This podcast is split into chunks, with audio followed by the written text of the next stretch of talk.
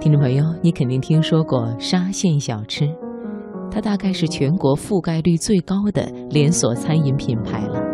从上世纪九十年代开始，短短二十年，沙县小吃就已经悄无声息地占领了中国的街头巷尾。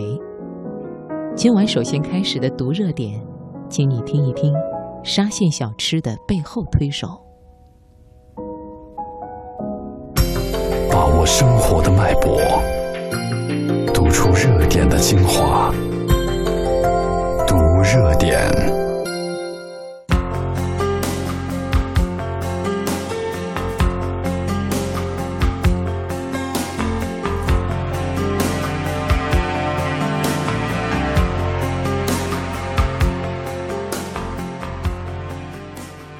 这些或简洁或简陋的店铺背后。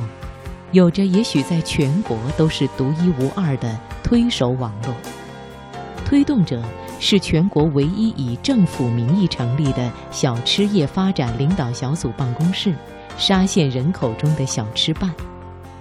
一九九七年成立小吃办以来，沙县至今已经换了四届政府，在宣传推进沙县小吃方面从未懈怠。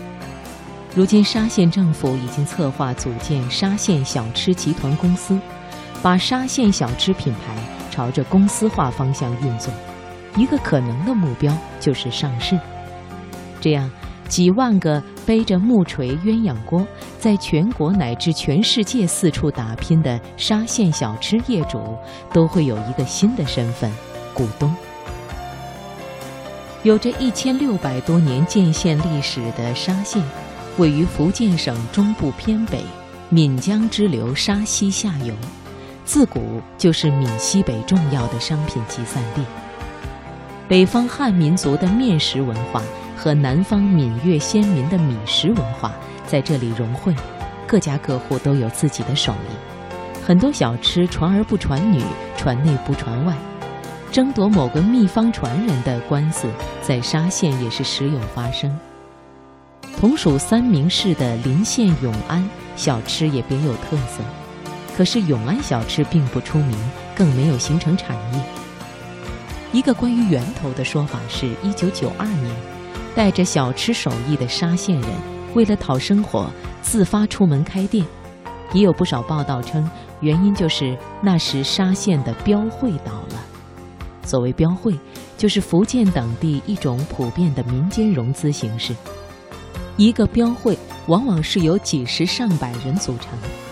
一九九二年，沙县以夏茂镇为重灾区，因为赌博引发了金融危机，标会纷纷倒闭，有人跑路外出开沙县小吃。沙县小吃同业工会会长黄福松却认为，倒标出去的只是极个别的人。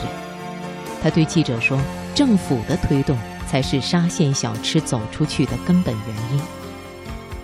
一九九二年到一九九七年间，农村耕地包产到户，虽然尚未明确将小吃作为主要方向，但是沙县政府一直积极鼓励农村剩余劳动力借此走出去。夏茂镇松林村的小吃业主江成草对记者说：“老百姓不甘贫穷落后。”一部分人带着传统的小吃手艺先出去开店，赚钱的消息也传回家乡，一代十，十代百，后来就都出去了。江城草一九九七年出去开店，第一站是福州，虽有亲戚帮带，心里也是惴惴不安。小学五年级文化水平晕得很，到沙县县城走一遭都不敢想，更不用说去大城市了。他有个同乡。在大城市把店铺谈下来，交了定金，回家带着媳妇孩子又过去，却找不着位置。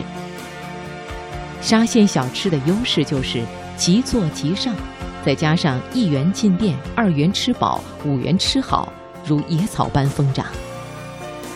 江城草到过福州、上海、河南、陕西等地，它的轨迹也基本符合沙县小吃攻城略地的路径。先是本省大城市，接着到珠三角、长三角，最后是中部平原、西部地区，还有人去了新加坡、德国、美国、迪拜。哪里好做我们就到哪里做。但是我们文化程度低，如果没有政府帮忙，到哪里都要被欺负的。说到这儿，江城草那被熏火燎过的额头挤满了沧桑。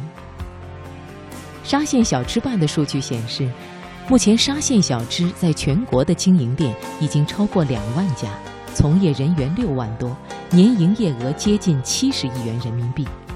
可以作为比较的是全聚德年营业额不到二十亿元。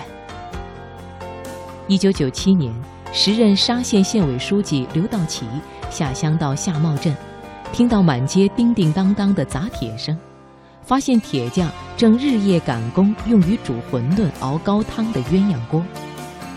问明原因，他随即主持成立县长兼任组长的沙县小吃业发展领导小组，下设小吃办，同时。县委县政府鼓励各个乡镇至少有一名科级干部停薪留职出去做小吃。当年下海的干部就达到二百人。夏茂镇原党委副书记罗维奎下海后，两年多的时间带领乡亲们办起了十八家罗氏小吃店。对于政府之于沙县小吃的影响，江成草记得，一九九九年福州创建文明城市。数以千计的沙县小吃面临被清退的危机，沙县政府火速发动各乡镇党员给小吃业主讲文件，一定要达到标准，不达到就生存不了。一夜间，沙县小吃的煤桶全部换成了液化气，小黑板全部换成了招牌广告。不久，福州市召开了饭馆业主大会，江成草去参加。当地分管领导说：“沙县老百姓丰富了当地的餐饮业，为同行做了表率。这一千多家沙县小吃就像初升的太阳。”沙县小吃驻福州联络处设在沙县驻福州办事处大楼的顶层。江城草印象深刻的是会议室里的大地图，密密麻麻地标注了福州各处的沙县小吃。没达到标准的店。放一颗红图钉，达到标准的店放一颗绿图钉。广东等地沙县小吃店密度高，为了避免恶性竞争，沙县小吃同业工会要求，五百米范围内不能有两家沙县小吃。现在全国有二十九个城市设立了沙县小吃驻外联络组织，上传下达、证件获取、纠纷调解、业务投诉都是由联络处帮忙解决。还要做好所在城市的商标保护。建立联络处的想法起自2006年，因为沙县外出经营人员多，经营区域广，管理成为难题。